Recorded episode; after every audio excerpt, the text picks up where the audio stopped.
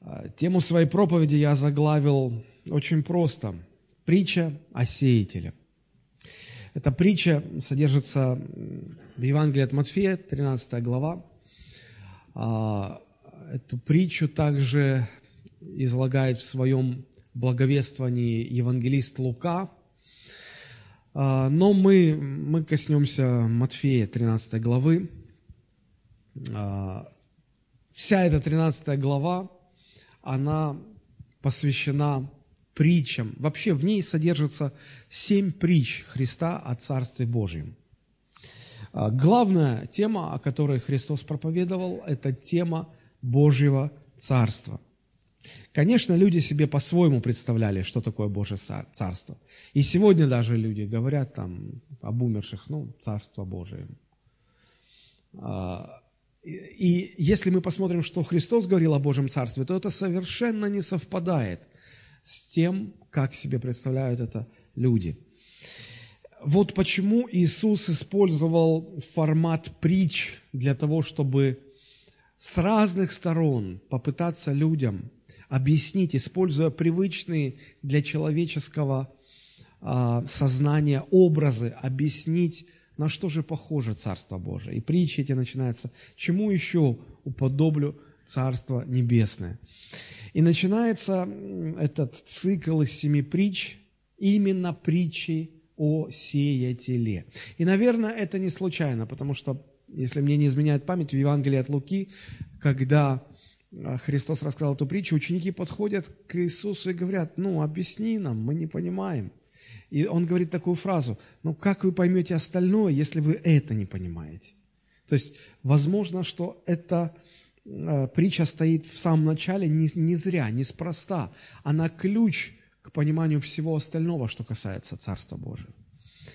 И беря во внимание то, о чем мы будем сегодня говорить, мне кажется, что вы поймете, что это так и есть на самом деле. И э, мы сегодня будем рассматривать эту притчу не ради э, академического изучения, просто притчи как таковой, но э, с практическим смыслом. И практический смысл заключается в том, чтобы увидеть себя в этой притче.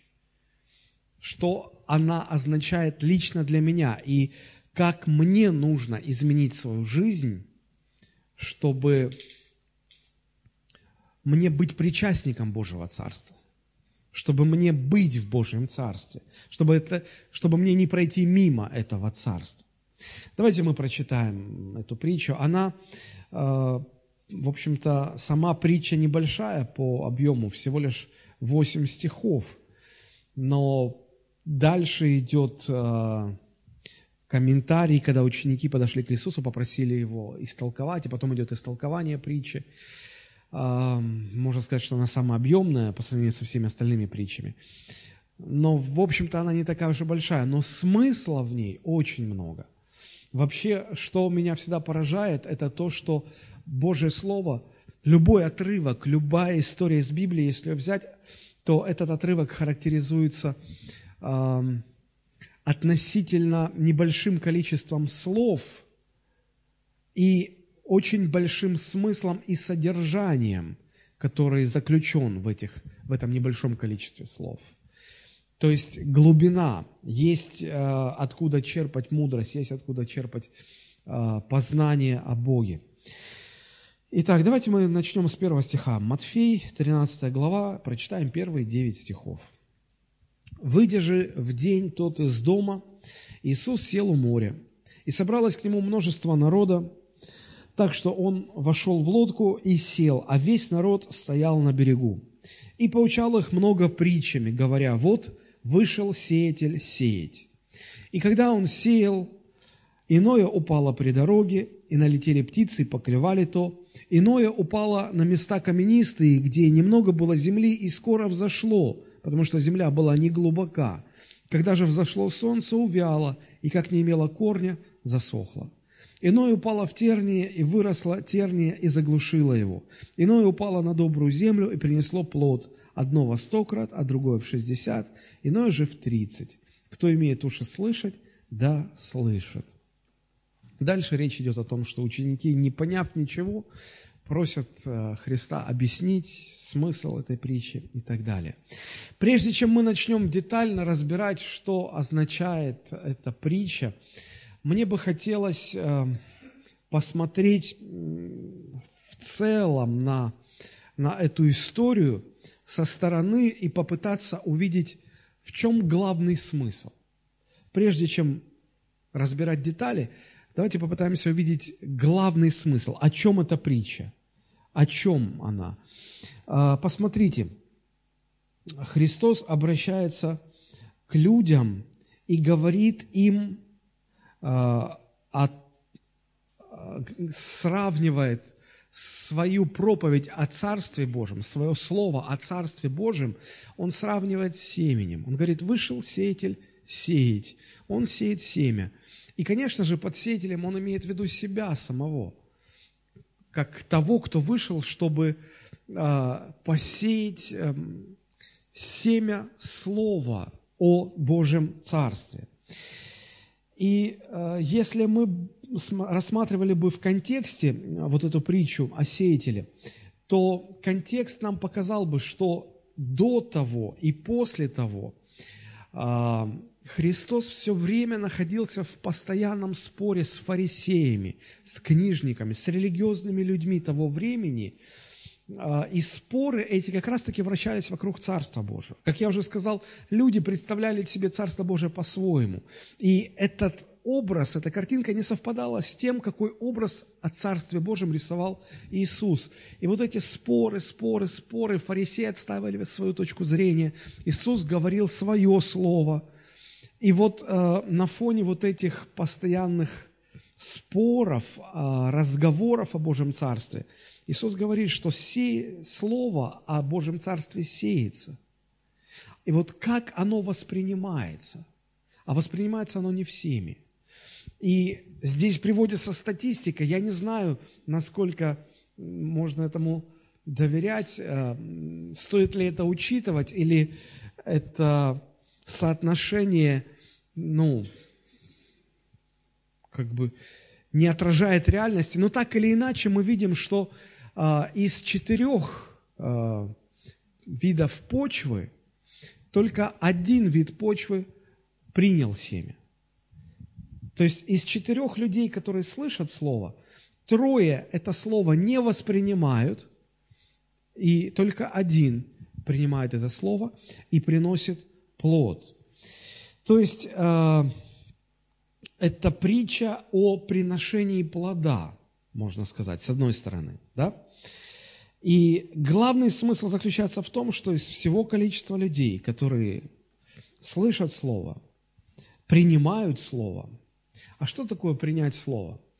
Я думаю, что это эквивалент того, что человек а, обращается ко Христу с молитвой покаяния, он принимает Слово. Так вот, из, из четырех людей, принимающих Слово, обращающихся ко Христу, только один, только а, в жизни одного человека это Слово прорастает в сердце и дает всход – рождается росток новой жизни, которая потом приносит плод. Три из четырех остаются бесплодными. Три из четырех остаются бесплодными. И понятно из этой притчи, что настоящим христианином является как раз-таки только вот этот один, который позволил Божьему Слову прорасти, дать всход новой жизни и потом приносит плод – то есть настоящие верующие люди – это те люди, которые приносят плод. Помните, Иисус говорит, не всякий, говорящий мне, Господи, Господи, войдет в Царство Небесное. Да? Не всякий. То есть трое из четырех, которые говорят Господи, Господи, они будут отвергнуты. Почему? Потому что они бесплодные.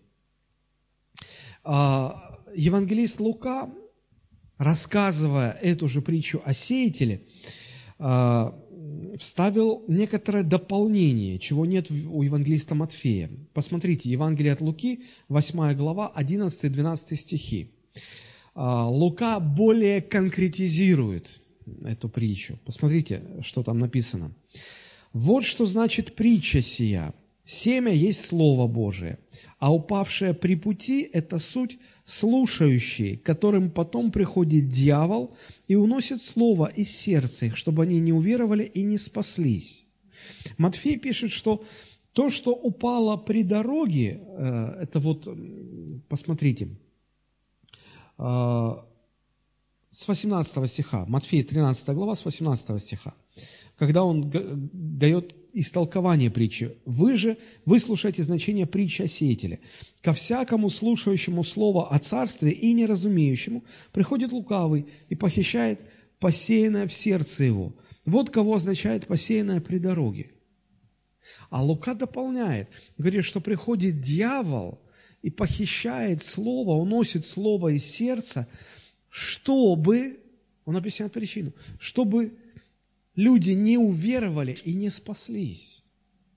Чтобы люди не уверовали и не спаслись. То есть здесь уже речь не, не, не только о том, чтобы приносить или не приносить плод, здесь речь идет о спасении. То есть настоящие верующие – это те люди, которые, приняв Слово, позволили этому Слову дать росток новой жизни. И потом эта новая жизнь, развиваясь, начинает приносить плод. То есть фактически, фактически это притча о том, кого можно считать настоящими верующими. Она не только о приношении плода, но она о, об истинных э, гражданах Божьего Царства, если можно так сказать. То есть здесь идет а, описание реакции людей на а, Слово Божие, которое люди слышат. И вот э, из четырех только один принимает, и трое, приняв Слово, все-таки остаются бесплодными. Эта притча, как мне кажется, наиболее полно и ясно дает нам представление о том, что такое рождение свыше. Помните, когда Никодим ночью пришел ко Христу поговорить о Царстве Божьем, Иисус как бы перехватывает его инициативу и сразу говорит самое важное, потому что, ну, наверное, не было времени рассуждать о второстепенных вещах, нужно было сразу о самом важном говорить. И это важное Иисус говорит, э, прям в лоб говорит, тебе нужно родиться свыше, тебе нужно родиться заново. И Никодим не может понять, что это такое – Иисус говорит, тебе нужно родиться от воды и духа. Вода в Слове Божьем, она всегда, она всегда являлась символом семени Слова. Она, она являлась символом, символом проповедуемого Слова. Помните, когда э, Иисус Христос на последней вечере хотел, э, перед последней вечерей, хотел умыть ноги ученикам, да? Вот. И Петр, значит, э, сначала сопротивлялся, а потом говорит, ну тогда не только ноги, всего меня мой. Иисус говорит, вы уже омыты словом, которое я проповедал вам. А вода очень часто в Библии является символом Божьего Слова. И вот когда Иисус говорит о рождении свыше, Он говорит, вам нужно родиться от воды и духа. То есть вам нужно родиться от двух факторов – Дух Святой – Слово Божие. Дух Святой берет Божие Слово и как семя бросает на почву вашего сердца. И вот вам родиться нужно от этого действия. И вот смотрите, что здесь э, важно, в чем тут заключается таинство, да? Почему так трудно было Никодиму это понять? Никодим начинает по-человечески смотреть, как это снова залезть в утробу матери, а потом опять тот выйти. Иисус говорит, нет, нет, нет, нет, это духовное рождение. И, может быть, этот разговор продолжился. А Библия, Евангелие от Иоанна не дает нам такого ну, может быть, подробного пересказа того разговора. Но вот притча о сеятеле, она очень ярко рисует нам картину того, как происходит рождение свыше. Итак, мы видим здесь, что человек спасается от принятия услышанного Слова Божьего. Апостол Петр в одном из своих посланий пишет, что Бог возродил нас к новой жизни от нетленного семени – Читали об этом? Возродив нас от нетленного семени, от Слова Божьего к упованию вечному. Мы рождаемся свыше от того, что Дух Святой помещает в наше сердце Божие Слово. Семя нетленного Божьего Слова. Но сам факт принятия Слова еще не говорит о том, что рождение свыше состоялось. Подумайте над этим, это очень важно. Это очень напоминает процесс зачатия ребенка. Когда женская утроба принимает мужское семя. Миллионы сперматозоидов попадают в утробу женщины. Но по факту ни один из них может так и не укорениться в утробе. И смотрите, факт принятия семени был, правда же? Но плода от этого не было. Почему? Потому что семя не укоренилось. Если вам чужда такая аналогия, хорошо, давайте перейдем к сельскому хозяйству. Когда семечко какой-то какой культуры попадает э, в почву, да, сам факт того, что семечко оказалось в земле, не, не является гарантией того, что это семя прорастет. Потому что семя может быть испорченным, или, или земля может не дать силы э, родить что-то из этого семени. Так или иначе, факт принятия семени есть, но рождение из этого семени нового чего-то может и не быть. Может и не быть. Поэтому мы делаем первый такой простой вывод. Факт принятия семени еще не говорит о факте зарождения новой жизни. Это всего лишь возможность для появления новой жизни.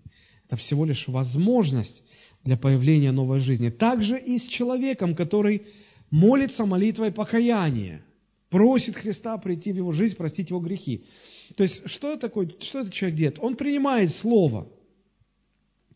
Но мы знаем, что сам факт принятия Слова еще ничего не гарантирует.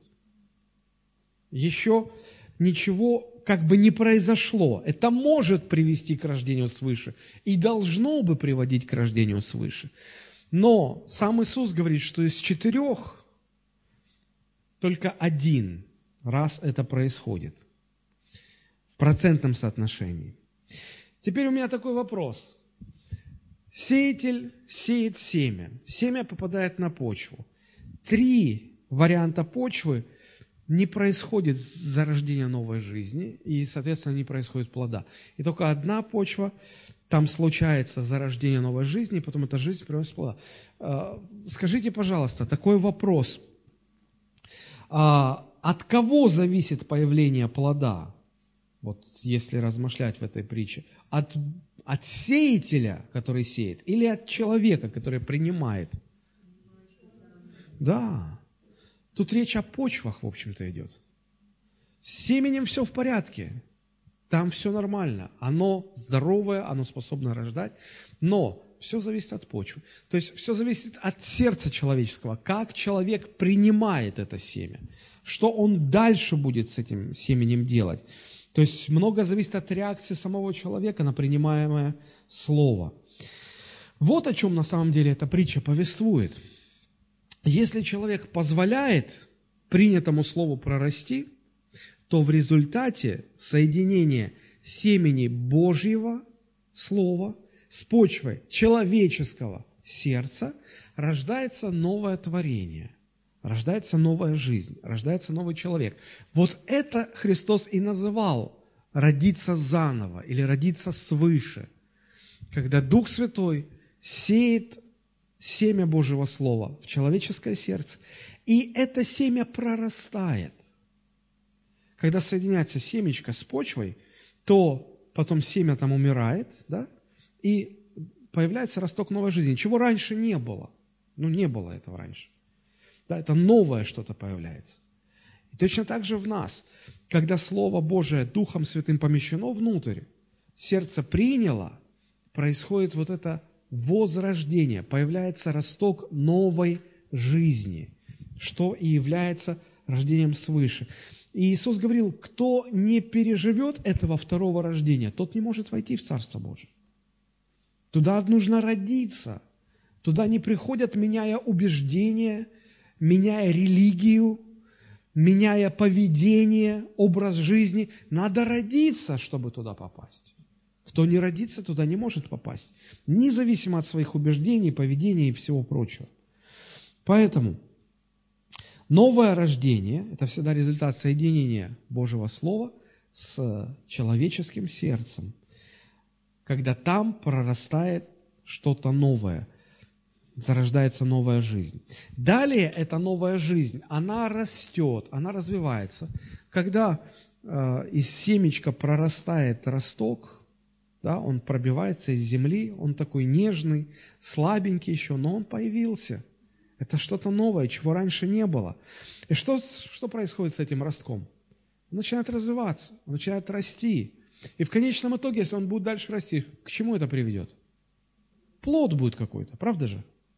Ведь любое растение, оно всегда э, появляется, чтобы принести плод. То есть неизбежно будет плод. Э, люди по-разному приносят плод. Кто в 30 раз, кто в 60 раз, кто во 100 крат больше. Поймите, эффективность плодоношения здесь не так важна, как сам факт наличия плода – Главное, чтобы он был. Пусть он маленький, пусть он небольшой, но главное, чтобы он был. Потому что если он есть, его наличие говорит о том, что было рождение заново. Что вот это новое что-то родилось.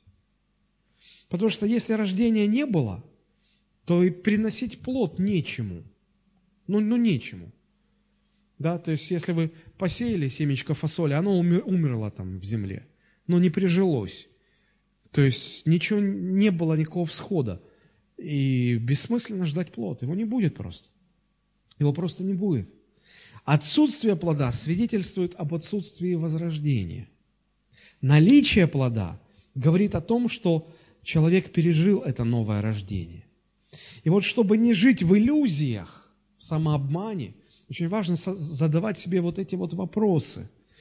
Вопросы о том, а, Приношу ли я плод? Умножается ли плод в моей жизни? Человек может ходить в церковь, может считать себя верующим, но а, не это критерий. Критерий, по которому можно увидеть настоящих граждан, которые Божьего Царства, людей, которые вошли в Царство Божие, по одному критерию. В их жизни будет плод. Они родились, и этот, э, это, это новое э, растение духовной жизни, оно будет плодоносить. И вот этот плод, наличие этого плода говорит о том, что это человек, настоящий христианин, он рожденный свыше христианин. Если плода нет, значит, не было и возрождения. Человек может быть религиозным, человек может ходить в церковь, но он не возрожденный. Вы скажете, ну тогда возникает резонный, вполне законный вопрос. А что такое плод? Что является таким плодом? Как он должен выглядеть? Что есть плод, о котором Христос говорит здесь в этой притче? И как понять, приношу ли я этот плод? Приношу ли я больше плода, чем раньше? И приношу ли я его вообще? Это вопросы, на которые мы должны дать себе ответ, иначе мы, ну, Иначе мы просто религиозные люди. А религиозные люди, как правило, не имеют спасения. Помните Корнилия из 10 э, главы книги Деяний апостолов? Ведь э, написано, что он был набожным человеком. Он много добрых дел творил. Он со всем своим домом верил в Бога, верил, ходил в собрание, милостыню творил. Бога чтил от своего имения. Согласитесь, когда человек деньгами поклоняется Богу, это говорит о его серьезном намерении. Он был набожным, он был религиозным человеком, но он не был спасенным. Вот почему ему явился ангел и сказал, тебе нужно встретиться с Петром. Он скажет тебе слова, которыми спасешься ты и весь твой дом. Религиозный человек – не имевшие спасения. Бог ценит таких людей, и Бог э, Бог, Бог направляет к таким людям тех, кто мог бы передать слово, от которого они родились бы заново, родились свыше и, и, и стали бы спасенными людьми. Но быть религиозным человеком и быть спасенным человеком – это разные вещи. Зачастую это противоположные вещи. Может быть, даже взаимоисключающие вещи. Если человек религиозный, то он, как правило, не спасенный. А если человек спасенный, то он, как правило, не будет религиозным. Иисус очень сильно отличался от фарисеев, которые считали себя ну, знатоками Слова Божьего, духовной элитой. Поймите правильно, я не пытаюсь посеять сомнения, я не пытаюсь вас смутить или запутать этой проповеди. Наоборот, я хочу прояснить ситуацию. Я хочу, чтобы Э, все стало на свои места, чтобы мы по полочкам разложили, и все стало понятным и ясным. Чтобы понять, приношу ли я плод или нет, нужно понимать, что есть плод. Но некоторые люди говорят, ну, я хожу в церковь каждое воскресенье, вот мой плод. Ну, это неплохо, что вы ходите по воскресеньям в церковь. Знаете, э, э, я почти каждый день захожу в, ну, такой открытый гараж, где стоит моя машина. И выхожу оттуда. Захожу и выхожу. Но машина я не становлюсь при этом. Я так и остаюсь человеком, каким был. Понимаете, то же самое, вы можете заходить в церковь, выходить из церкви, слушать то, что там говорится, принимать участие, но это вас не делает спасенным человеком. Может сказать, не, я Библию читаю, вот я Слово Божие читаю. Очень хорошо. А, люди, работающие в службах безопасности, а, ну вот, когда во времена Советского Союза КГБ, а, ну, они буквально преследовали церковь, они очень хорошо знали Библию, но это не делало их спасенными людьми. Можно быть очень а, религиозно активным человеком, но это тоже не плод.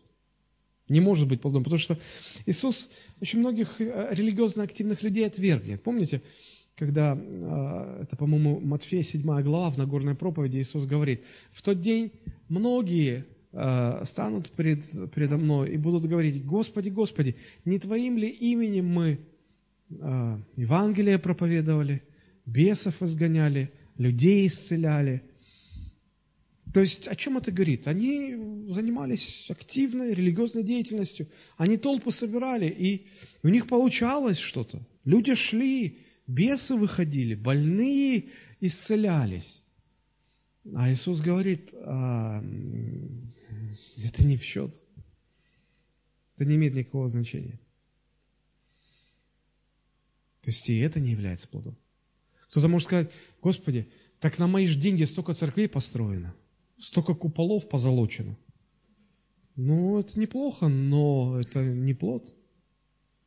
Господи, а я вот столько новых служений открыл. Это тоже не плод. Вы скажете, а что такое плод? Не путайте никогда религиозную активность с плодом рождения свыше. Это разные вещи. Нам нужно понимать, что только тот человек, который переживает или который пережил рождение заново, рождение свыше или возрождение, эти все слова говорят об одном и том же, только такой человек будет приносить плод. Больший или меньший, но плод обязательно будет. Посмотрите, как об этом написано. Матфея 13, 8. «Иное упало на добрую землю и принесло плод. Одно во сто крат, другое в шестьдесят, там, иное в тридцать». То есть когда слово прорастает в доброй почве, только тогда, то есть когда, когда возникает факт рождения новой жизни, вот эта новая жизнь в любом случае приносит плод. Больше, меньше, сейчас это не так важно. Сам факт, что будет обязательно плод. И когда Христос толкует притчу уже в этой 13 главе, 23 стих, Он об этом и говорит. «Посеянная же на доброй земле означает слышащего слова и разумеющего, который и бывает плодоносен». Так что иной приносит плод во сто крат, иной в шестьдесят, иной в тридцать. То есть плод только у тех, кто пережили рождение свыше. Итак, давайте поговорим, что же значит плод, что это такое.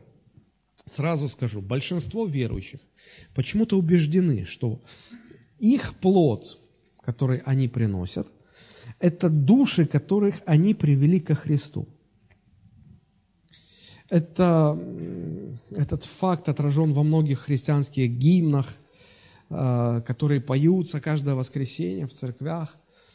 И мы говорим, что вот когда мы предстанем перед Господом, вот мы не одни предстанем, а вот будут люди, которые скажут, о, это, это Он меня привел ко Христу, и это вот, это вот мой плод, я со своим плодом встану. Но ну, звучит духовно, логично, хорошо. Маленькая только проблема. Покажите мне в Библии хотя бы одно место, которое говорило бы об этом что мой плод – это души людей, которых я приведу ко Христу. Ну, найдите мне, пожалуйста, хоть одно место. Его нет. Знаете, в христианстве современном есть так много вещей, которые считаются общепринятыми, ну, априори считаются истиной. Но если покопаться в Писании, ничего подобного там нет. Ну, например, знаете, когда речь заходит о молитвах, о молитвенных собраниях, очень часто проповедники говорят, ну, у тебя не получается молиться, потому что ты не прорвался, тебе нужно прорываться, прорывайся. Ты нужно, тебе нужно так, а, о, Иисус, вот так вот кричать, прорываться. Я поначалу, ну, тоже как бы вот во всем этом был. Потом я стал думать, прорыв, прорываться, да? где я вот пытался перечитывать Евангелие, э, послание. Думаю, апостол Павел, ты же должен был где-то, ну раз это так важно всем прорываться в молитве, ты же должен где-то написать, в молитве прорывайтесь. Нету. Иисус тоже сказал бы, «А, ищите и найдете, стучите и вам отворят, просите и дано будет. Прорывайтесь и порвется. И тут меня осенило, результатом прорыва является дырка. И вот люди, которые прорываются, они ничего кроме дырки не получают. Друзья, ну это, это серьезно, очень много вещей всяких. Ну, знаете, когда люди э, говорят, я помазываю кровью Христа – двери своего жилища. У нас даже спор среди пасторов зашел. Попритыкались мы где-то друг на друге. Я осмелился присоединиться к пастору, который сказал, а вы мне покажите в Новом Завете, где нам велено кровью Христа что-то кропить, помазывать что-то. И все понимают, что нету. Но, а как же Дерек Принц писал, как применять кровь Христа? Ну, может быть, он что-то и писал об этом, но Библия об этом ничего не говорит. Вот в чем загвоздка. Друзья, и когда мы в нашей церкви э, произошел этот переломный момент, когда я начал понимать, что очень много в, христианстве есть такого, чего нет в Библии, я пытался, это было, было лет 8 или 10 назад, может быть, когда я пытался, может, немножко меньше, пытался в нашей пасторской команде немножечко уходить, начинать уходить от этого общепринятого, но не библейского. Иногда с таким боем это все давалось. Я помню, мы э, много часов потратили на то, чтобы э, разбирать тему, помните, связывать, развязывать. Да, вот. Потому что, ну-ка, вот начинают молиться и давай связывать. Я связываю главного князя Сочинского, который противостоит церкви, э, вот над атмосферой этого города. И потом пытались выяснить имена этих бесов, которые там стоят. и давай их всех связывать, развязывать. Мы так делали несколько лет, а потом мне пришла такая в голову мысль, слушай, мы их уже годы связываем, они что-то никак не связываются. Они как были распоясанными, так и... Да, они все больше развязываются. И тут я начал думать. Знаете, иногда вот проповедники говорят, выключи мозг, включи веру. Я не верю в такое христианство. Я вот никогда не слышал, что Иисус говорил бы, слушайте, выключите мозги и принимайте Слово. Нет, я думаю, что сегодня актуален призыв «включи мозги», «включи разум», ну не будь безрассудным. Поэтому нужно включать мозги. Надо их отключать. Это дьявол хочет отключать. А как же, надейся на Господа всем сердцем своим и не полагайся на разум твой. Ну, такое чувство, как будто сердце создал Бог, а мозг дьявол создал. И то, и другое Бог сотворил. Просто одно не противоречит другому, поймите. Э, вот, и поэтому э, потом мы, мы говорили о том, что вот э, оружие воинствования нашего не плотские, и, но духовные, ими не спровергаем замыслы, и, а все оружие Божие, это вообще цирк был просто. Люди просыпались по утрам и провозглашали, я облекаюсь во все оружие Божие, я надеваю обувь благовестия мира, я беру щит веры, я беру шлем, а украинцы вообще у них не шлем, а их шлем. Я одеваю шлем спасения. Кому они шлем спасения? Ну, в общем, столько всего было. Мозги были так капитально выключены, что мама дорогая. Мы их постепенно включали. Потому что там, где речь идет о связании и развязании, как оказалось, надо же ну, читать, смотреть контекст, оригинал э, текстов. То есть речь там идет вообще о дисциплинарном о, о мерах дисциплинарных взысканий, когда человек не покоряется истине, человека поправляют, корректируют, а он, ну, он стоит на своем, он не принимает корректировку. Вот, это совершенно не связано с тем, чтобы связывать бесов и развязывать там бесов и так далее. Ну, кто же об этом думает, когда тут просто запал такой, молитва, ну, а тут и, оказывается, бесов, но сейчас мы их всех повяжем. Угу как бы не получилось, как вот с сыновьями первосвященника Скевы. Те, молись, именем Иисуса Христа, которого апостол Павел проповедует. Бесы говорят, да ну Павел-то нам известен, а стесняюсь спросить, вы кто? И потом написано, он такую силу взял над ними, что те голые бежали не один квартал в страхе и ужасе. Хорошо, возвращаемся. Да? То есть, проблема в том, что Э, когда в Библии речь заходит о плоде христианина, о плоде духовной жизни, то нигде, ни разу нет даже намека на мысль о том, что наш плод – это люди, которых мы привели ко Христу. Когда речь заходит о плоде, говорится о совершенно других вещах.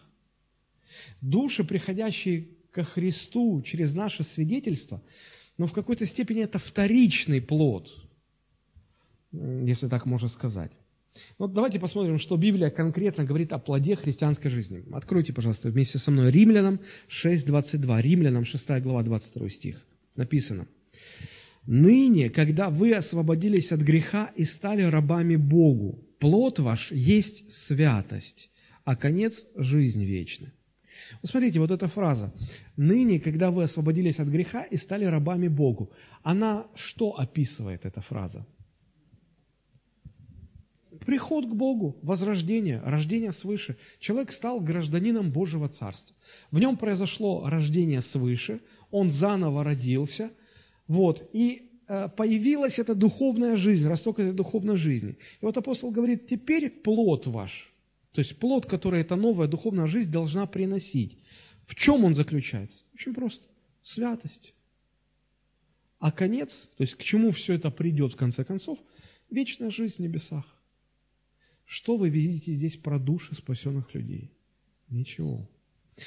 А, идем дальше. Галатам 5 глава 22-23 стихи написано «Плод же Духа, любовь, радость, мир, долготерпение, благость, милосердие, вера, кротость, воздержание, на, на таковых нет закона». В прошлом году мы много говорили о плоде Духа, и мы говорили, что а, плод Духа, да, о каком Духе там идет речь, Дух человеческий или Дух Божий. И разбирая оригинальный текст, мы пришли к заключению, что речь идет о соединении Духа Божьего с Духом человеческим. Соединяющийся с Господом есть один Дух с Господом. И вот э, когда Дух Божий соединен с Духом человеческим, то есть когда человек возрожден, вот тогда плод этого, это, этого э, возрожденного Духа, этой новой жизни, вот он в чем заключается. Любовь, радость, мир, перечисление. А, если со стороны посмотреть на эти качества, то э, эти качества описывают что в человеке? Наверное, его характер, правда? Его внутренний мир, его, его внутреннее естество. То есть плод, и согласно посланию к римлянам, которое мы только что прочитали, и вот здесь Галатам, плод духовной жизни христианина – это измененный характер человека, его внутренняя сущность измененная. Он теперь стремится к святости. А что такое святость? Святость – это отделение от греха и для Бога. И э, его характер, его внутренний мир меняется вот э, по, по этому сценарию. В нем обнаруживается любовь, радость, внутренний мир, долготерпение, благость, милосердие, вера, крутость, воздержание. Э, вот он так изменяется. То есть, что значит приносить плод? Что такое плод? Плод духовной жизни – это изменение характера человека. И не просто изменение, а изменение характера человека под воздействием трех факторов. Первое – поклонение человека Христу, послушание человека Христу и уподобление человека Иисусу Христу. Прежде всего, поймите, осознайте, что плод духовной жизни – это изменение характера человека – ну или, если вам не нравится это слово, изменение его внутреннего мира, его сути. Изменение его внутренней сути. Характер может меняться под воздействием различных факторов. Под э, воздействием вынужденных факторов. Ну, допустим, человек попадает в армию. Помните, в прошлый раз я про Симоняна рассказывал. И меняется характер. А, человек попадает в тюрьму. Ну, хочешь, не хочешь, там меняется обламывается человек. То есть, да, вынужденно меняется характер человека. А в нашем случае речь идет не просто об изменении характера человека в результате чего-то, каких-то факторов, но трех совершенно определенных факторов. Первый фактор – это то, что я, поклон... я теперь поклоняюсь Христу. Я признаю Его своим Творцом, а себя Его творением. Этот фактор изменяет мой характер. Я а, стараюсь во всем слушаться Христа, слушаться Его Слова. Это меняет мой характер. И я во всем стараюсь уподобляться Христу. И это меняет мой характер. То есть я вижу, как Христос любил людей, и я стараюсь быть похожим на Него. Я э, вижу в Слове, что Он говорит мне, что любящий Бога любит и рожденного от Бога. То есть любящий Бога всегда будет любить человека. Когда люди говорят, о, я Бога так люблю, а людей я что-то с годами все больше и больше недолюбливаю. Это обольщение, такого быть не может. Иисус сказал, «Э, главное, наибольшая заповедь – возлюби Бога. И подобная, вторая ей, возлюби ближнего. Он в один ряд поставил эти две заповеди. Он сказал, они одинаковые. Поэтому нельзя любить Бога и при этом ненавидеть человека. И я, осознавая это, разумея это, переживаю, что внутри я меняюсь. Я начинаю любить людей. Я помню, один человек рассказывал, говорит, до своего покаяния я ненавидел, ну как это говорят, лиц э, кавказской национальности. Говорит, и когда я обратился к Богу, вот я пошел молиться, я помолился молитвой покаяния, я спускаюсь, первый, кто мне идет навстречу, армянин объятия раскрыл, улыбается. Он говорит, иду и думаю я про себя, я бы сейчас тебе врезал бы, а что-то не хочется. И говорит, такая любовь к нему, ну, Господи, что с мной происходит? Все, ты родился заново. И начинает что-то, уже начало что-то меняться, уже начинает что-то меняться. Любовь появляется. Раньше не могут терпеть вообще, там быстро все нужно, а тут раз, терпение приходит потом долготерпение включается. Ого, интересно, как раньше был постоянно суетный, боялся чего-то, тревога. Сейчас мир, наслаждаюсь миром в сердце. Удивительно. Что касается людей, э, приходящих к Богу, через наше свидетельство, то, по правде говоря, это же не наш плод. Давайте разберемся. Неужели вы думаете, что это вы приводите человека ко Христу? Нет, это Дух Святой приводит ко Христу. Это Его работа. Дух Святой может вас использовать, если захочет. А может и не использовать, если не захочет. То есть я думаю, что многие из вас уже убеждали, что как ни напрягайся, какое Евангелие не рассказывай, с точки зрения Матфея или Луки, Марка или Иоанна, с точки зрения себя любимого, вот есть люди, которые вот, вот ну, ну никак. Почему? Потому что Дух Святой стоит в стороне и думает, ну хорошо, ты закончишь, потом я начну. Вот. А мы же не унимаемся, мы ревностные. И мы приходим к Богу и говорим, Господи, какие они упертые. А он стоит рядом и думает, какой же ты упертый. Это его работа, не наша работа. Наш плод – это то, что происходит на территории нашей души. Это только то, что происходит на территории нашей души. То, что происходит на территории других душ, это не наша работа, это не наш плод. Да, и спасение людей, других людей через нас, оно всегда является следствием того, что в нашей душе что-то изменилось. Сначала меняется что-то внутри меня, потом это выражается в душах спасенных через мое свидетельство. Вспомните интересный такой момент, когда апостол Петр э, жутко проголодался. Помните? Пошел на крышу, а там из комнаты запахи такие, ну, готовили для апостола. Вот. И он в таком приступе, он видит видение, да, и Бог ему показывает стол такой, и там куча разных морепродуктов. Устрицы, кальмары, раки, крабы, омары. Все. А, а это по Ветхому Завету, это считается нечистота. Да, все нечисто.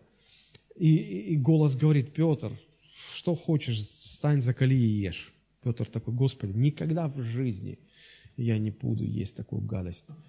Э, и Бог говорит, не называй гадостью то, что Господь очистил. Ну, Петр был упрямым, поэтому три раза повторилось видение.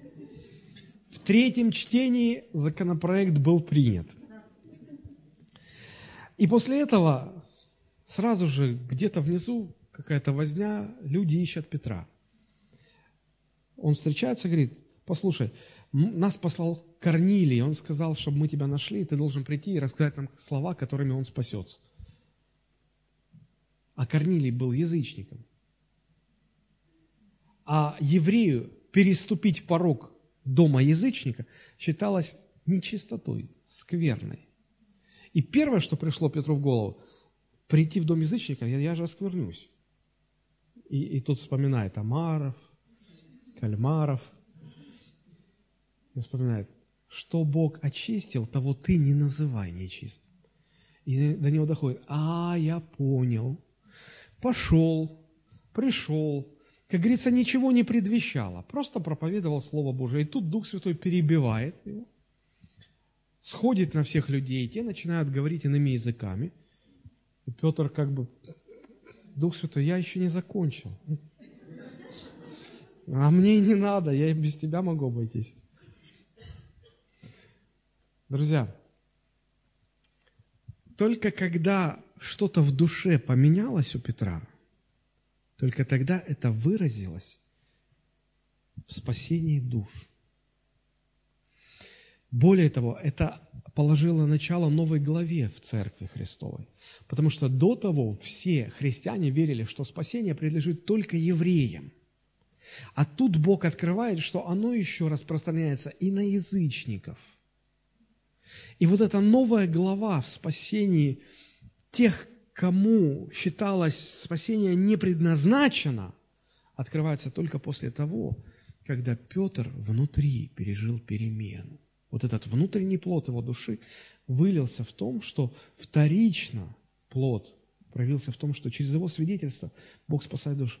Если через вашу жизнь, через ваше свидетельство не спасаются люди, поймите простую вещь.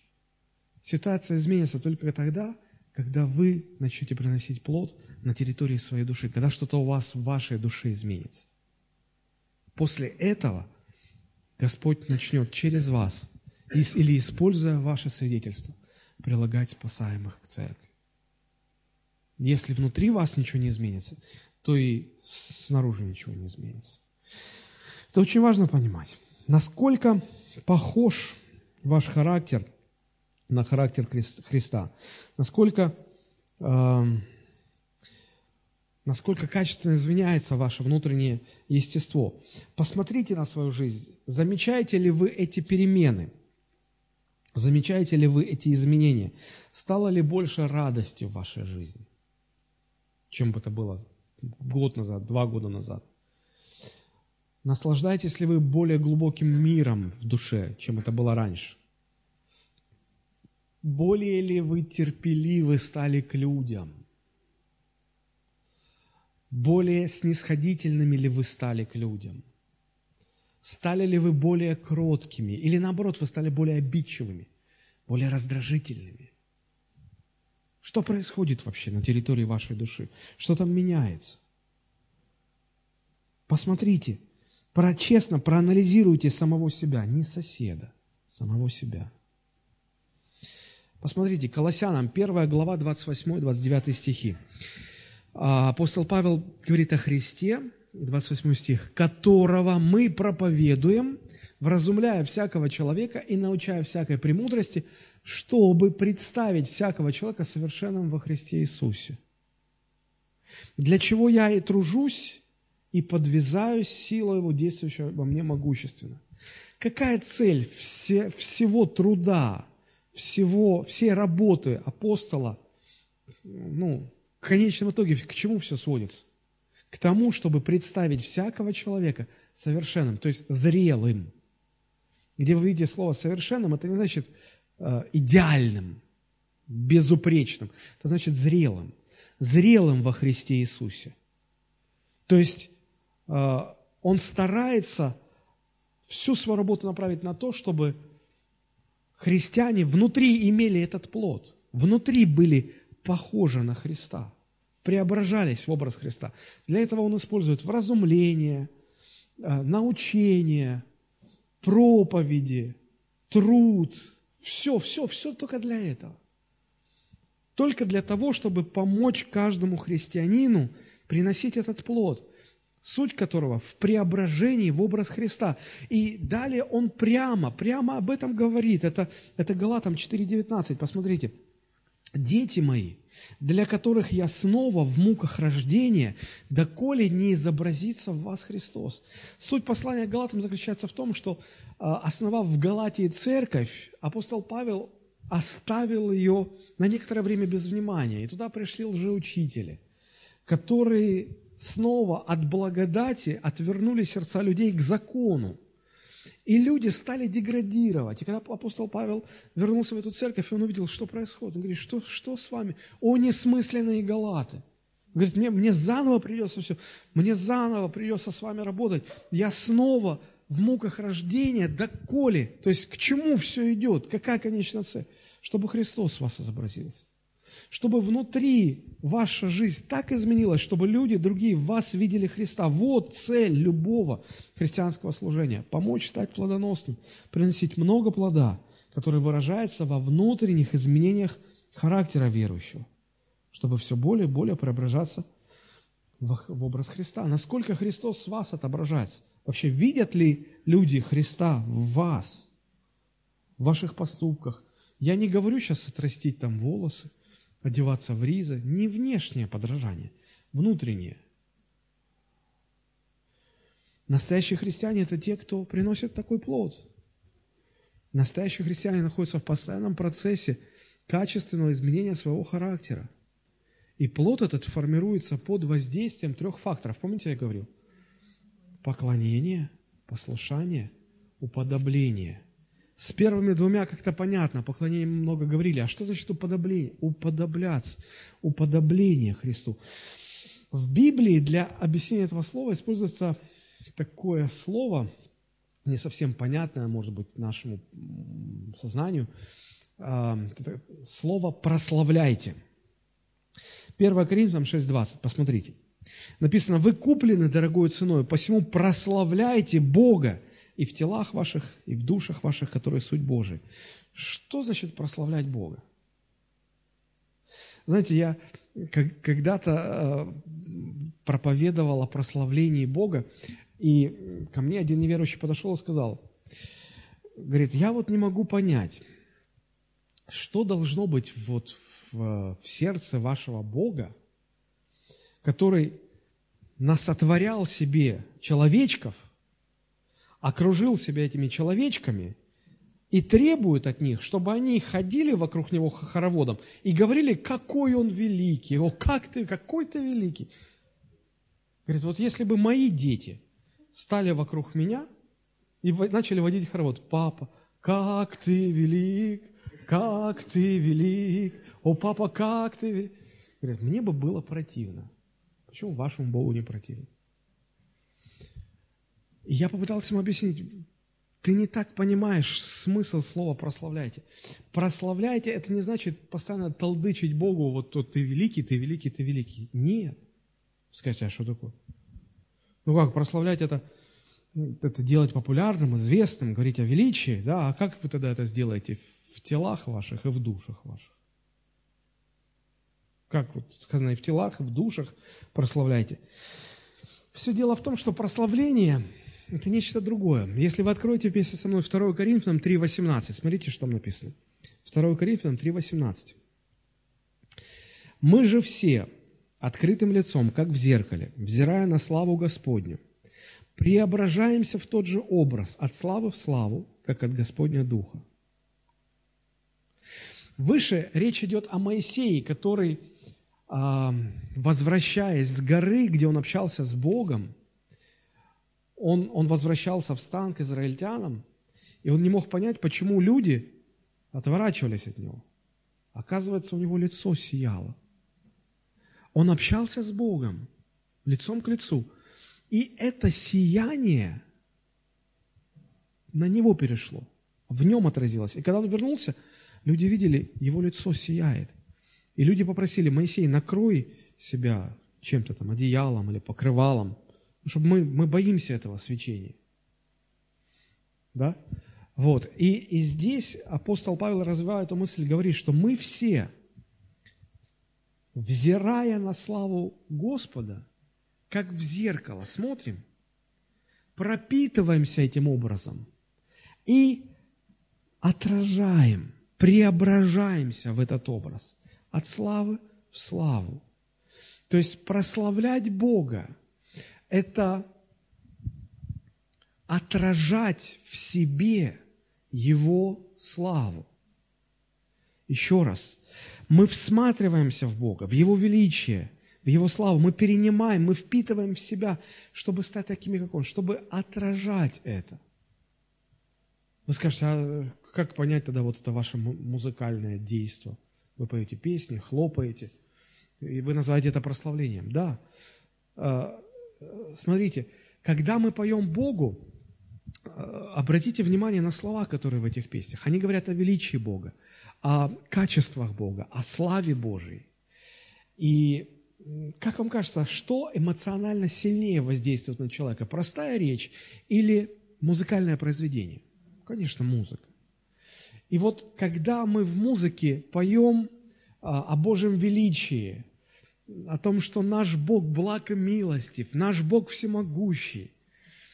Мы поем это, и мы не просто стоим вот в позе стенки футбольной перед воротами, а мы открываем душу, мы поем, мы представляем, мы рисуем этот образ. Наш Бог великий, Он всемогущий, Он воду превращал в вино, Он исцелял больных.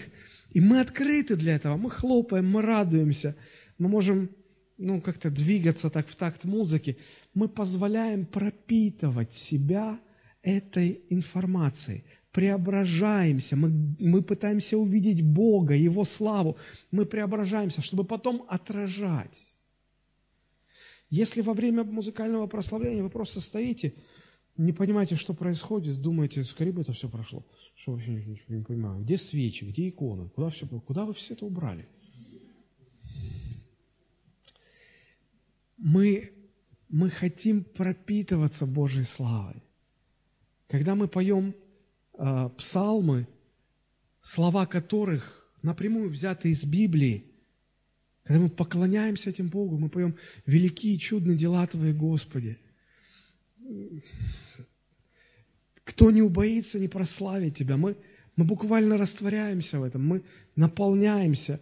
Это, это преображает нас. Мы начинаем светиться, ну, я образно говорю, ну, как, как Моисей, э, пребывая в общении с Богом, его лицо светилось, так и мы начинаем отражать. Вот это отражение и есть прославление Бога. Это отражение и есть прославление Бога. Поэтому и сказано, прославляйте Бога и в душах ваших, и в телах ваших. Отражайте Бога в душах ваших, отражайте Бога и в телах ваших. А как в телах отражать Бога? Одеваться не вызывающе. Поймите, мы своей одеждой можем вызов Богу бросать, а можем прославлять Бога. То есть мы можем и в телах, и в душах, и в словах, и во взгляде, и в поступках, во всем мы можем отражать Бога, Его славу, Его характер. Это есть уподобление Христу. Вот как мы прославляем. Я далек совершенно от мысли ходить и тупо повторять, Бог великий, Бог великий, Бог великий.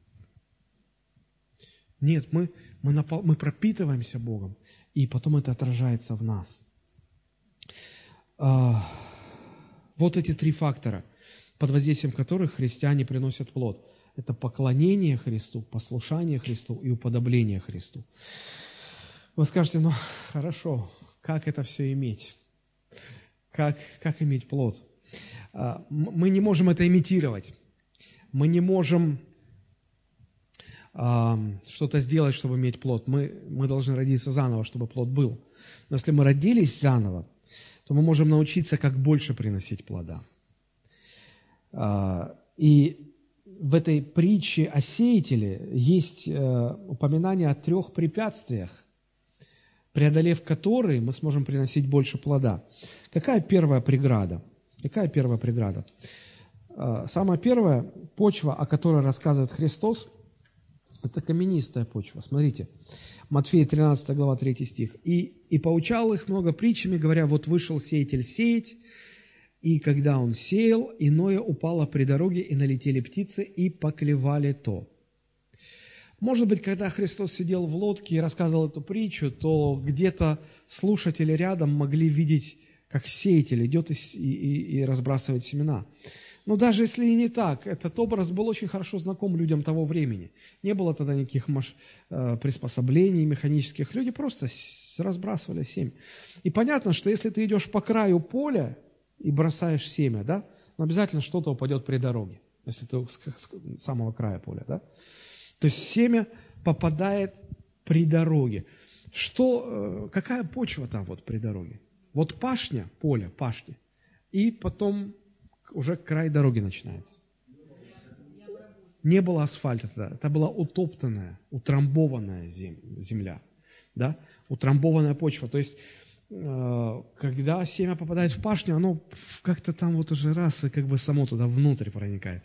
А когда на утрамбованную почву, вот оно вот, оно на поверхности остается, оно не может проникнуть. Да, и оно на виду. И, конечно, птицы охотятся за этим, все забирают и, и улетают. Вот. И эта почва, она символизирует утрамбованное, твердое, грубое, черствое. Она символизирует черствое сердце человека. Черствое сердце. Люди с черствым сердцем, они не могут приносить плод, потому что они не могут вобрать в себя слово, ну, а, позволить слову проникнуть. Они, вот такие люди могут ходить в церковь, им может нравиться слушать проповеди, им нравится, когда на них сыпется семя Божьего Слова. Но они какими были 10 лет назад, такими же и сегодня остаются. Не меняются. Почему? Потому что сердце черствое, утрамбованное, утоптано эгоизмом своим, самолюбием, самоугождением, самоутверждением. Так все притоптано, что ты просто хоть, хоть я не знаю, из, как вот, э, как, как они назывались, эти плевалки мы в школьные годы, да, в трубочке э, бузиной так вот стреляли. Вот как не стреляй, это семя все равно туда, оно натыкается на, на черствую почву и не проникает туда. Не проникает. Вы скажете, ну разве в церкви могут быть такие люди? Конечно, могут. Ну, конечно, могут. Поверьте моему горькому пасторскому опыту.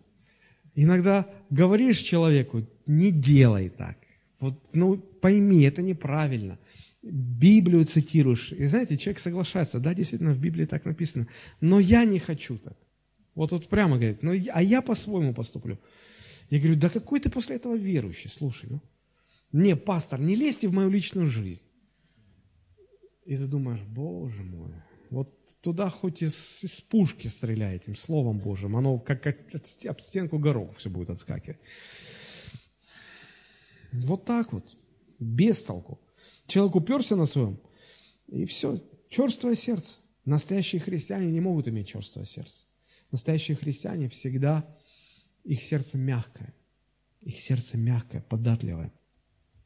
Что нужно, чтобы избавиться от черствого сердца? Мы все в какой-то степени подвержены этому чувству. Иногда наше сердце начинает заветриваться. Знаете, когда хлеб поставляешь, вот отрезал горбушку, да, и оставил. Вот, ни в пакет не положил, в хлебницу не положил, просто вот он, и если еще окно открыть, то оно заветривается, черстветь начинает. Краешек отрезаешь, он черствый такой, а там дальше мягкое.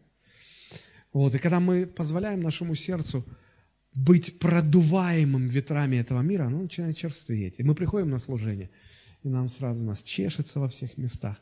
Кондиционер там мешает, или холодно, или горячо, или свет не так, или проповедник не так одет, или что-то он похудел, или что-то он поправился, не понимаю, или микрофон как-то не так отстроен, или сосед там устроил пневматическую чистку зубов, или все время там поддакивает все это. Аминь. Аминь, аминь, пастор. Сидишь раздражаешь. Да заткнись ты уже. Дай слушать Слово Божие. И вот сидим такие все на шарнирах, не знаешь, сердце очерствело. Да выбрось это все это, да успокойся. Какая разница, что там с микрофоном, с кондиционером? Слово, слушай Слово. Не отвлекайся. Что нужно, чтобы избавиться от этой черствости сердца? Самое первое. Осознайте свою нужду в Боге осознание своей нужды в Боге приведет к сокрушению сердца. Знаете, когда люди болеют, температура, когда все ломит, я по себе знаю, не хочется кушать иногда. Иногда, может, день-два, и тебе не хочется есть. И тебе говорят, а, жена говорит, врачи говорят, нужно покушать чуть-чуть. Я не хочу. Нужно. Да я не хочу есть. Но пойми, нужно. И ты берешь и начинаешь чуть-чуть есть, а тебе же в этот момент что дают там? Рисовый отвар. Фу. В жизни никогда бы не ел. Или что-нибудь там, какую-нибудь пюрешку, там, воды больше, чем этой картошки. Ну, что-то такое же невкусное, какую-то гадость дают. И ты, и ты не хочешь, но ты ешь. Почему? Понимаешь, тебе это нужно. Вот так же и с, когда сердце черство, оно больное, когда черство. И тебе не хочется. А ты понимаешь, тебе говорят, слушай, слушай, ты не нравится, не ладно, говорите, проповедуйте. Ты слушаешь, слушаешь, и чувствуешь полегче, помогает. То есть нужно понять, что тебе нужно, нужно осознать свою нужду. Иисус, помните, что говорил? Я пришел не к праведникам, я пришел к грешникам. А вопрос, а почему к праведникам не пришел? А потому что к праведникам идти бесполезно, они праведники. Не, они грешники, но они не знают, что они грешники. Они уверены, что они праведники. А вот когда человек праведник, ему что хочешь говорить. То есть, знаете, люди иногда так э, приходят, пара семейная, жена бьет тревогу, говорит, проблема. А муж говорит, нет никаких проблем. Говорит, ну как же? Да нет, все нормально, пастор. Вот как ты им поможешь? Ну никак. Сам Бог им не поможет. Христос пришел призвать к покаянию неправедников, те, которые считают, что у них нет проблем грешников. Поэтому осознавайте, что мы всегда нуждаемся в Боге. Это сокрушит нас. Далее, а, когда вы стремитесь к сокрушению своего сердца, ищите истину Божьего Слова, чтобы она туда... То есть сокрушенное сердце – это распаханная почва. Она, знаете, такая теплая, мягкая. Она вот как дышит аж, чернозем такой вот. Да? Э, туда семечко нужно. Ищите семян Слова Божьего, чтобы туда попадало оно. Посмотрите, как об этом Соломон говорит. Притчи 2, 1. «Сын мой, если ты примешь слова мои и сохранишь при себе заповеди мои, так что ухо твое сделаешь внимательным к мудрости и наклонишь сердце твое к размышлению, если будешь призывать знание и взывать к разуму, если будешь искать его, смотрите, как серебра, и отыскивать его как сокровище, то разумеешь страх Господень и найдешь познание о Боге. Ищите ли вы Слово Божьего, как вы ищете денег? У кого бы занять до зарплаты? Мы деньги так, а, а, а Слово, вы так ищете Слово? Вот в том-то и дело все. И так важно не только сокрушить почву своего сердца, черствость, да, важно искать Слово. И найдя Слово, важно научиться от Слова.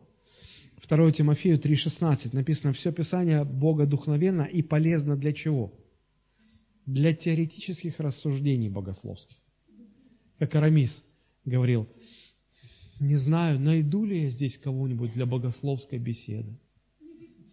Нам не нужны богословские беседы. Нам нужно, чтобы Слово учило нас, как жить, обличало нас конкретно, готовило к, ко всякому доброму делу. Чему вы научились от Слова Божьего за последний год, за последнюю неделю? Сегодня утром, когда читали Слово Божие, чему вы научились? А зачем читать? Пастор проповедует, будет проповедовать. Итак, друзья, чтобы избежать черствой, вот черствого сердца, ищите сокрушенного состояния, ищите Слово Божьего. И поймите, Слово Божие существует для того, чтобы научить вас жить. Не стать богословом, не участвовать в диспутах богословских, не для богословских рассуждений, для того, чтобы научиться жить.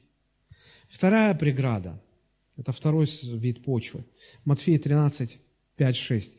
«Иное упало на места каменистые, где немного было земли, и скоро взошло, потому что земля была не глубока. Когда же взошло солнце, увяло, и как не имело корня, засохло». Толкование, 20 стих. «А посеянное на каменистых местах означает того, кто слышит слово и тотчас с радостью принимает его, но не имеет в себе корня, не постоянен. Когда настанет скорбь или гонение за слово, тотчас соблазняется». Второе препятствие – это поверхностность, отсутствие глубины.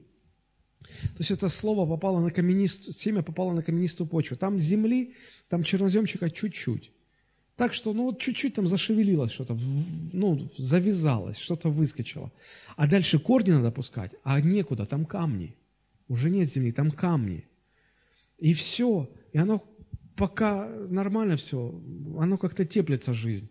А, вышло солнце, зной, ветер, все засохло, ветер вырвал, корня-то нету. И все, и все закончилось, нет плода.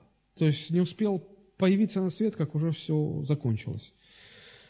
Иисус говорит, что вот это люди, которые, они слышат Слово и тотчас с радостью принимают, но корня нет, постоянства нет. Поверхностно все очень, на поверхности. И все, соблазняются. Трудности, проблемы. Приходят обычно говорят, пастор, а мне родители сказали, что не ходи в такую секту. Вот все деньги отберут у тебя, квартиру перепишут. Я всегда спрашиваю, вы что, много денег принесли? А что я не в курсе? А, а где они, разрешите поинтересоваться? Да нет, мы, конечно, ничего не принесли. Ну вот родители говорят, вот, может, я не буду ходить. Я говорю, ну не ходи а как же мне спастись? Я говорю, не знаю. Хочется и туда, и сюда. И люди такие, ну, я не знаю, мне родители запрещают. Ну, ты выбери, кого ты слушаешь в данном случае. Кого больше нужно слушать, Бога или людей? То есть вот такие, это все от лукавства. Это не от того, что человек действительно что-то хочет. Это лукавство. Все это лукавство. Поэтому не довольствуйтесь поверхностным, идите на глубину. Знаете, что вот характерно для таких людей? Они тотчас, сразу, с радостью принимают. Тотчас, сразу, с радостью. Я всегда боюсь людей, которые вот сразу же, с радостью, так весело принимают Христа. Я боюсь всегда таких людей. Потому что они поверхностные. Это ненадолго. Потому что ну, как правило, человек, когда принимает Христа, он, как вот Александр Мень сказал, никто не приходит ко Христу, не поборовшись с Ним прежде. И это болезненно, это болезненно, это, это тяжело, это, это умирание для себя, тут уже не, не до веселья. Вот, поэтому э, не довольствуйтесь поверхностным, не довольствуйтесь э, быть таким неглубоким. Фактически есть только два варианта христианства, которое постоянно стремится углубиться, идет на глубину, и то, которое довольствуется поверхностным таким вот вариантом. Оно очень кратковременно. Третья преграда, это третий вид почвы. Матфея 13:7. «А иное упало в тернии, и выросла терния и заглушила его. А посеянное в тернии, тоже 22 стих толкования, посеянное в тернии означает того, кто слышит Слово, но заботы века сего и обольщение богатства заглушает Слово, и оно бывает бесплодно. То есть, бывает, что семечко попадает в почву хорошую, а там уже что-то растет.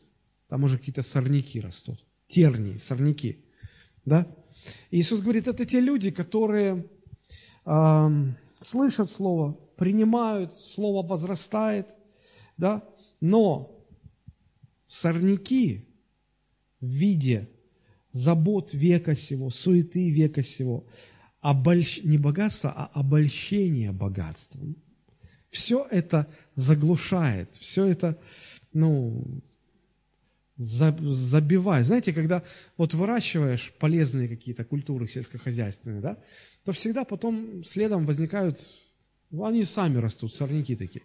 И вам любой агроном скажет, что если сейчас эти сорняки не повыдергивать, они заглушат вот эту полезную культуру, которую вы хотите выращивать, и она, она просто погибнет, она не принесет плода. Вот, то же самое и Христос говорит, послушайте, проблема таких людей в том, что они позволили сосуществование Божьего Слова рядом с ценностями этого мира.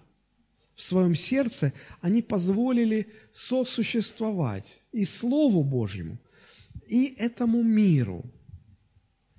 Это, это как вот позволить сорнякам остаться, не выполоть их. Да? Растения погибнут, и ваша духовная жизнь также погибнет. То есть человек, который принял Слово, должен полностью посвятить себя Христу. Третье препятствие это, э, или преграда для приношения плода – это отсутствие посвященности, это стремление совместить Бога и мир в своем сердце. Помните, апостол Павел, оказавшись в Афинах, он видел, увидел такую картину. Он ходил между святынями а, греческими, и он, он видел там вот жертвенник Зевсу, жертвенник Аполлосу, жертвенник Артемиды, жертвенник, на одном прочитал, жертвенник неведомому Богу. Много-много лет назад, наверное, лет 25 назад я читал книгу вот об этом жертвеннике неведомому Богу. Крат, вкратко очень расскажу. Была какая-то очень страшная ситуация, какое-то бедствие большое у греков. И они молились всем своим богам, никто ничего не помогал. И они, не зная, что делать, они просто, а, ну, какая-то мысль их посетила, и они стали молиться, Бог, которого мы не знаем, но который главный над всеми богами, которые нам не помогают. Помоги нам, спаси нас. И Бог ответил – Проблема решилась. И они с тех пор поставили жертвенник и написали «неведомому Богу». И апостол Павел, зная эту историю, он говорит, я вот этого Бога вам и проповедую, тот, который над всеми остальными. Да? Но а, интересно, что вот эта а, площадь, на которой находились эти все жертвенники, она очень сильно напоминает сердце современных христиан.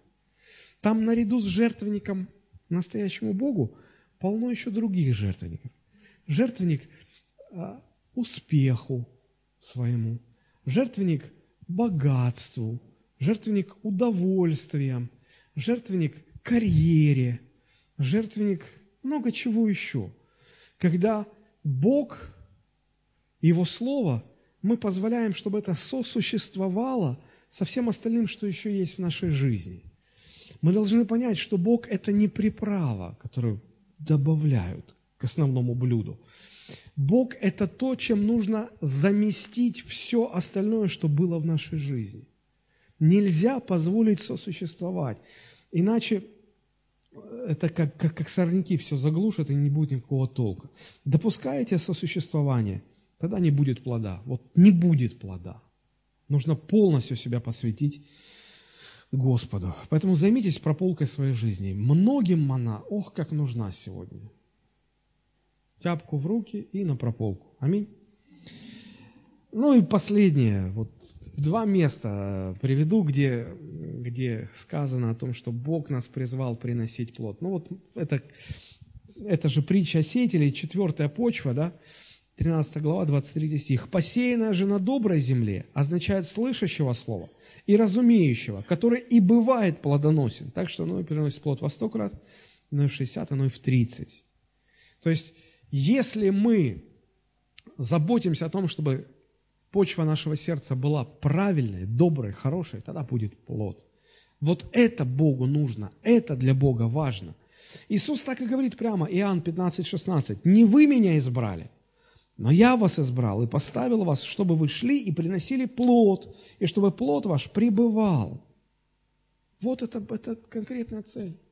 Вот о каком плоде идет речь. Мы призваны приносить плод. Но не путайте плод духовной жизни с чем-то другим. Сегодня многие путают это. Я хотел бы в заключение привести цитату э, э, одного человека, который сказал удивительные слова. Вдумайтесь в них, я, я цитирую. «Библейскую грамотность не следует путать с христианской зрелостью». Правда? Можно знать, где что в Библии написано, и быть абсолютно незрелым. Дальше. Богословская подкованность весьма отличается от практической святости. Сколько богословов, которые живут грешной жизнью, греховной жизнью. Фарисеи такие были. Успешное лидерство еще не означает сердечной преданности Христу. Можно быть очень эффективным лидером, но далеким от Христа. Рост влияния нельзя принимать за возрастание в благодати. Друзья, ведь к этому сегодня стремится весь христианский мир. Библейская грамотность, богословская подкованность, успешное лидерство, рост влияния. Вот это все. Мы, мы думаем, что если все это будет, весь мир придет ко Христу. Не придет. Не надо путать религиозную деятельность с плодом, который Бог ожидает. А плод этот – это изменение нашей внутренней сути под воздействием нашего поклонения Христу, послушания Христу, подобления Христу. Вот что такое плод. Вот, вот о чем учит нас сегодня притча о сеятеле. Давайте мы склоним наши головы и будем молиться.